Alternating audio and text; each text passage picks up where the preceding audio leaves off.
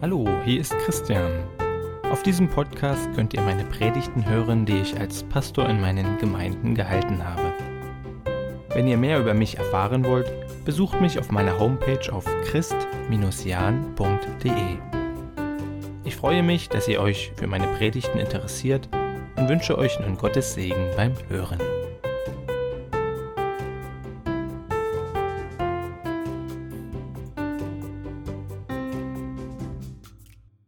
Ja, beim letzten Mal hatten wir angefangen, uns Elia anzugucken, den Propheten aus dem Alten Testament und so ein paar Lebensstationen aus seinem ja, Werdegang uns angeguckt und auch gefragt, was, was sagt uns das? Ja, und das nochmal so als ganz kurze ähm, Zusammenfassung vielleicht, ne, da war dieser Elia, der zu diesem König Ahab geht, diesem ganz schlimmen König, und ihm sagt, es wird nicht mehr regnen, solange es Gott sagt. Und der aber erlebt, dass Gott ihn versorgt am Bach Kriet bei der Witwe.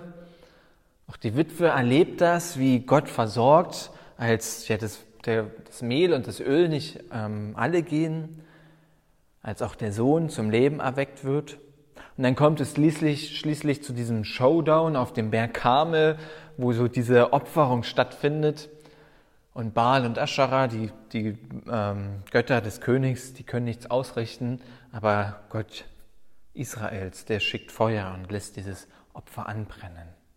Es war so diese Frage, ja, auf wen vertrauen wir? Auch in Dürrejahren, auch wenn es mal nicht so gut läuft, vertrauen wir Gott. Und ja, hier endet aber noch nicht die Geschichte von Elia, nein, die geht weiter. Weil als das jetzt alles passiert ist, da auf dem Berg und diese Opferung und dann kam der Regen wieder, da geht es so weiter, dass Isabel, also die Frau des Königs Ahabs, Boten zu Elia schickt. Und die sollen ihm Folgendes sagen. Sie sollen ihm sagen, meine Götter, die werden es mir ermöglichen, dir morgen das Leben zu nehmen. Aber ja, Elia, der erfahren hat, dass Gott ihn versorgt, wo auf dem Berg völlig klar wurde auf diesem Berg Karmel, dass Gott der einzig wahre Gott ist und dass Baal und Aschara, dass die nichts ausrichten können, gar keine Kraft haben und Gott Israels aber schon und er derjenige ist, der versorgt und der beschützt. Ja, dem lässt diese Drohung natürlich kalt. Er weiß ja, Gott beschützt mich. Die können mir nichts anhaben. So könnte man denken. Aber nein, er reagiert ganz anders. Nein, er glaubt Isabel. Er glaubt Isabel, dass ihre Götter die Macht haben, ihn umbringen zu können.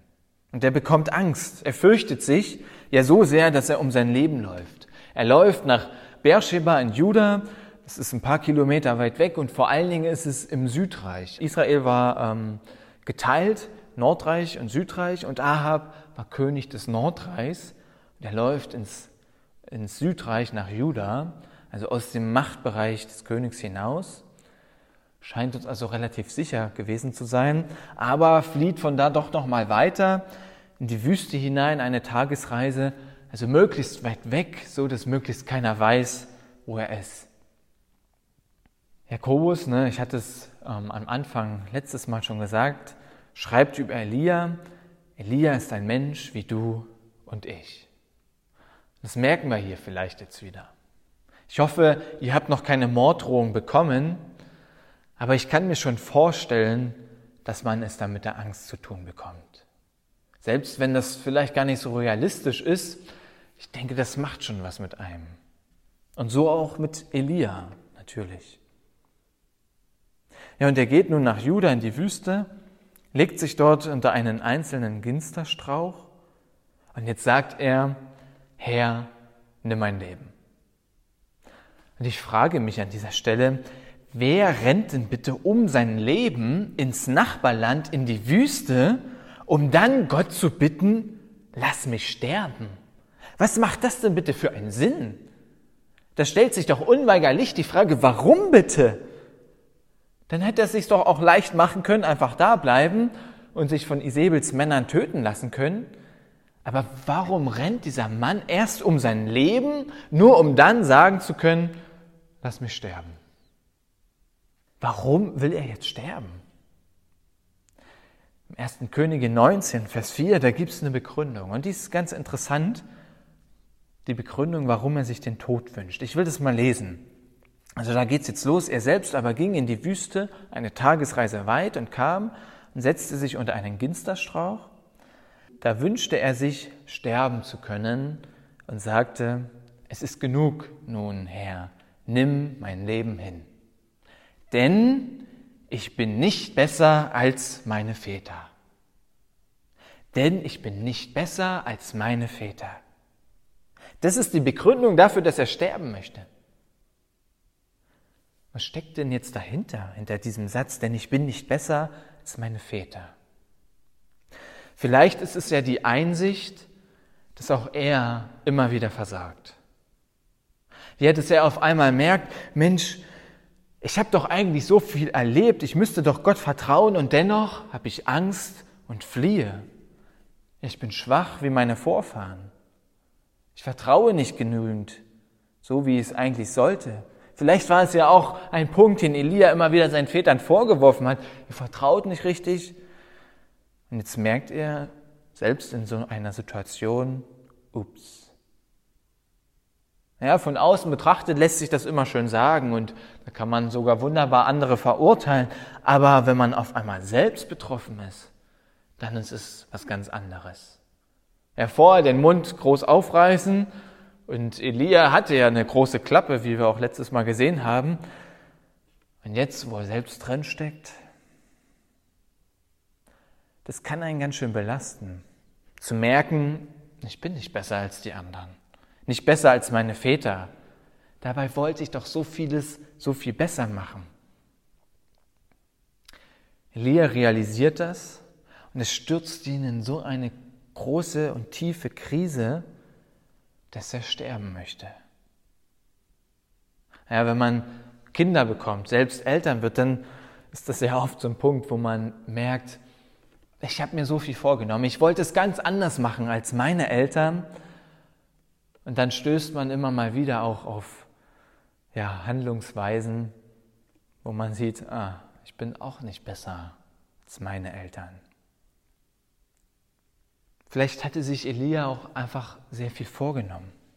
Er war sich sicher, wenn ich nur Gott vertraue und diesem Plan Gottes befolge, dann wird sich bestimmt ganz Israel und auch das Königshaus Gott wieder zuwenden. Das, was meine Väter damals nicht geschafft haben, das schaffe ich jetzt. Diesen Unglauben abzuwenden und den Glauben durchzusetzen. Doch auf diesen Wunsch, auf diese Hoffnung prallt nun die Realität. Nichts da. Das Königshaus wendet sich nicht Gott zu, nein, sondern gegen ihn. Ja, will Elia töten. Bam, Boden der Realität. Das fühlt sich so an, als ob alles umsonst gewesen wäre, all die Anstrengungen nichts gebracht hätten.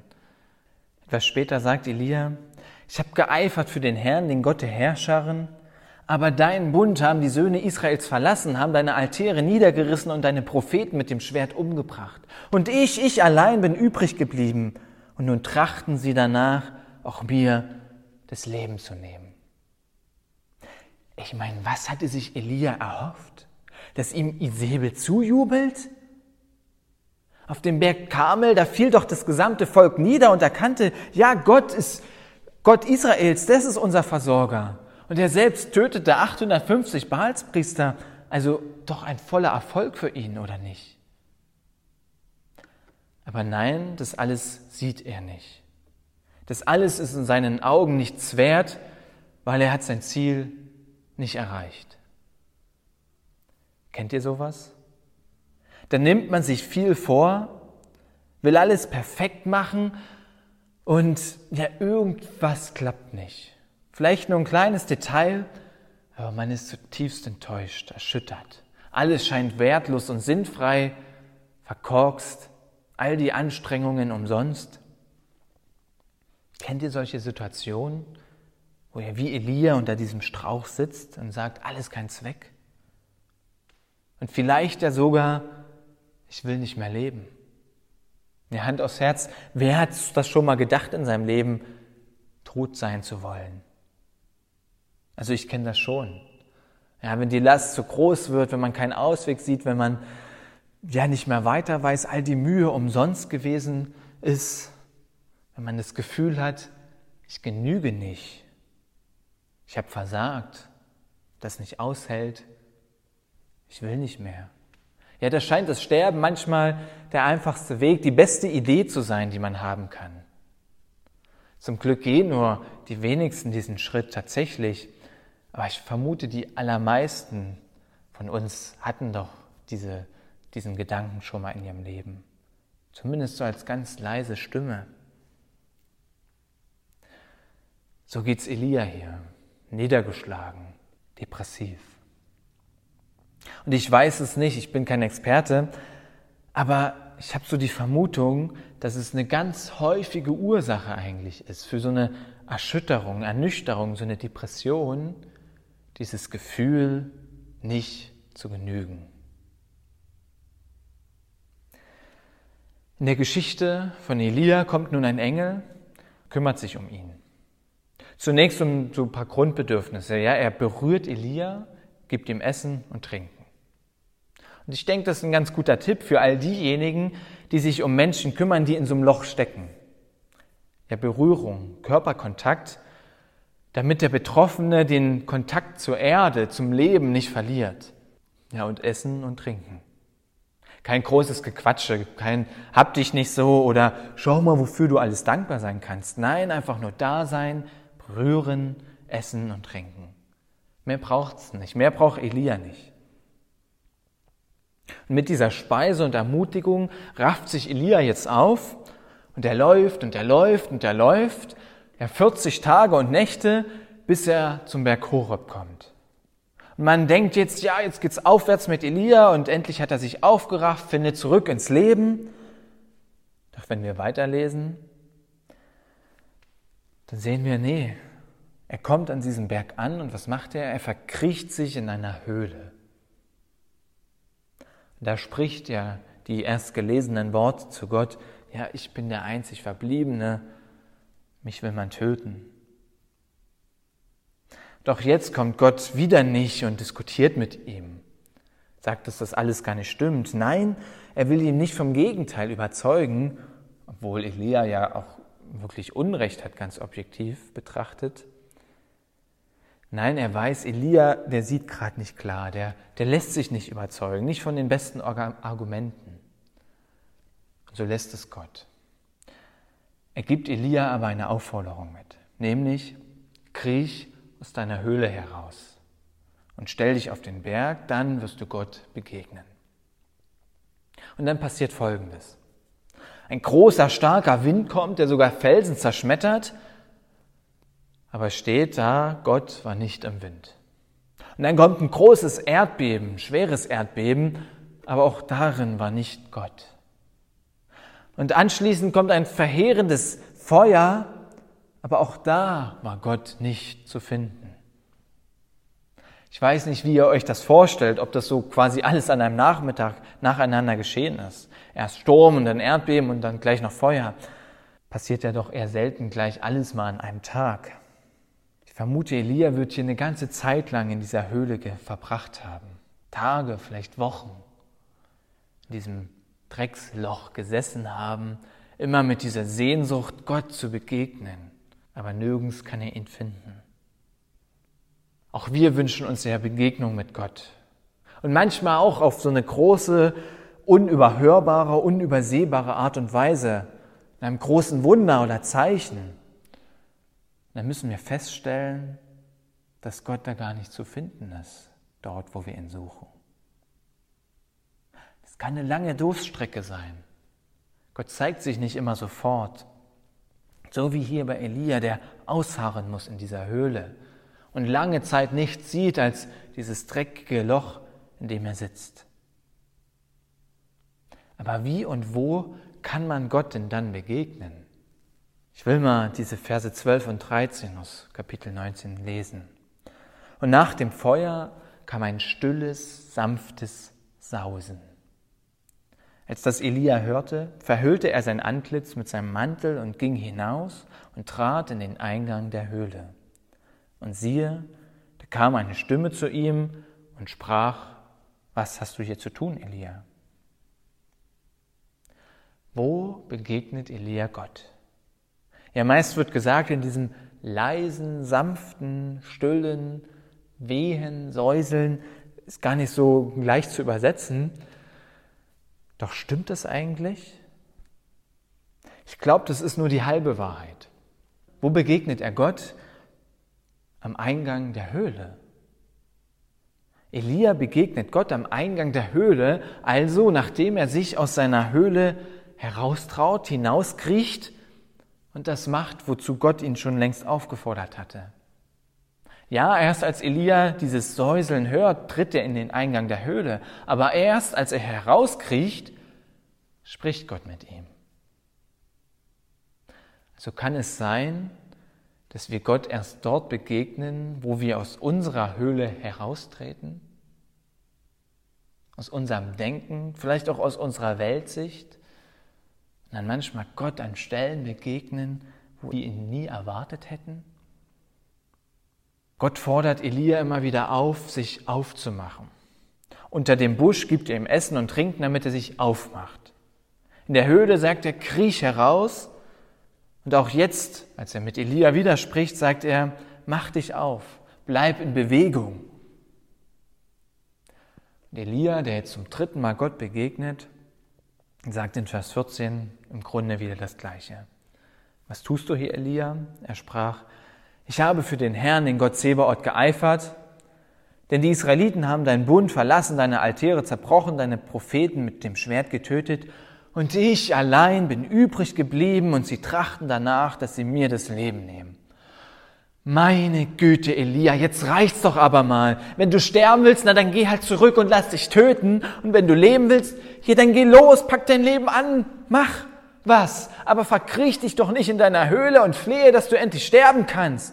Mann, es hält doch keiner aus, das nervt. So wäre vielleicht unsere menschliche Reaktion. Wer weiß, wie viel Zeit mittlerweile vergangen ist. Und Elia steckt immer noch in diesem Loch fest. Auch jetzt sagt er, ich habe alles getan, aber ich habe versagt. Niemand hat sich bekehrt. Ich stehe auf der Abschussliste. Elia ist in seiner Blase gefangen, in der er sich doch irgendwie auch nur um sich dreht. Wir sehen Elia, ein Mensch wie wir, selbst Elia, der dreimal Gott begegnet, der kommt da nicht raus. So einfach ist es nicht. Wer da drin steckt, das ist ein schwerer Weg und kann ein schwerer Weg sein. Mit viel Anstrengung, mit viel. Ja, Elia musste 40 Tage laufen, der musste in dieser Höhle ausharren und immer noch keine Besserung. Ja, er muss sich lösen von diesem Ich. Ich bin übrig geblieben von seinem Selbstmitleid. Er muss Gott zuhören. Er soll in Bewegung bleiben. Und jetzt gibt Gott ihm noch mal eine Aufgabe. Wieder sagt er, ja, mach dich auf, geh zurück. Und dort sollst du einen neuen König über Aram, einen neuen König über Israel und einen Nachfolger für dich selbst, also einen neuen Propheten salben. Damit ist er aufgefordert, seinen Blick zu weiten zu erkennen, dass es weitergeht, dass es nicht nur ihn gibt, sondern ein nach ihm gibt und dass er nur Teil dieses großen Plans von Gott ist. Dass er eben gar nicht alles erreichen muss, was auch seine Väter schon nicht geschafft haben. Und dass diese Erwartung, ich muss das alles schaffen, dass sich alle Gott zuwenden, dass das viel zu hoch gegriffen war. Nein, er war erfolgreich. Und nun darf jemand anderes weitermachen und anknüpfen an seinem Tun. Er ist gar nicht so wichtig, wie er vielleicht denkt. Und er muss vor allen Dingen gar nicht besser sein als seine Väter. Nein, das, was er getan hat, reicht völlig aus. Ja, so wie Elia in Bewegung bleiben soll, ist eben auch Gott in Bewegung. Anders als sich das vielleicht Elia gedacht hat, aber es geht weiter. Ja, Gott sagt, geh und salbe deinen Nachfolger. Ach, und übrigens, ich habe die ganze Zeit hier schon 7000 andere, die an meiner Seite stehen. Also so allein bist du gar nicht. Ne? Vielleicht hatte Elia doch so ein bisschen der Übermut gepackt. Ja, und ich muss alles schaffen. Ja, schon mit Gott zusammen, aber kein anderer Mensch, nur ich und Gott. Wie tröstlich kann es da sein, zu erkennen und zu akzeptieren? Nee, stimmt nicht. Muss ich gar nicht. Gibt auch noch andere Menschen. So wichtig bin ich dann doch wieder nicht für die Welt. Es geht nicht nur um mich. Ja, klar, sicher verletzt das erstmal seinen Stolz, vielleicht auch unseren. Aber wer das für sich akzeptieren kann, für den ist es letztlich eine sehr beruhigende und eine sehr befreiende Botschaft. Ja, gib dein Bestes. Dreh dich nicht um dich selbst, sondern bleib in Bewegung. Tu etwas. Übernimm Aufgaben und dann darfst du versagen, dann darfst du Fehler machen, aber hör auf, dich zu vergleichen mit deinen Vorfahren oder mit deinen Nachbarn oder mit sonst wem, weil du bist nicht besser, aber du musst auch nicht besser sein als alle anderen, denn du bist gut.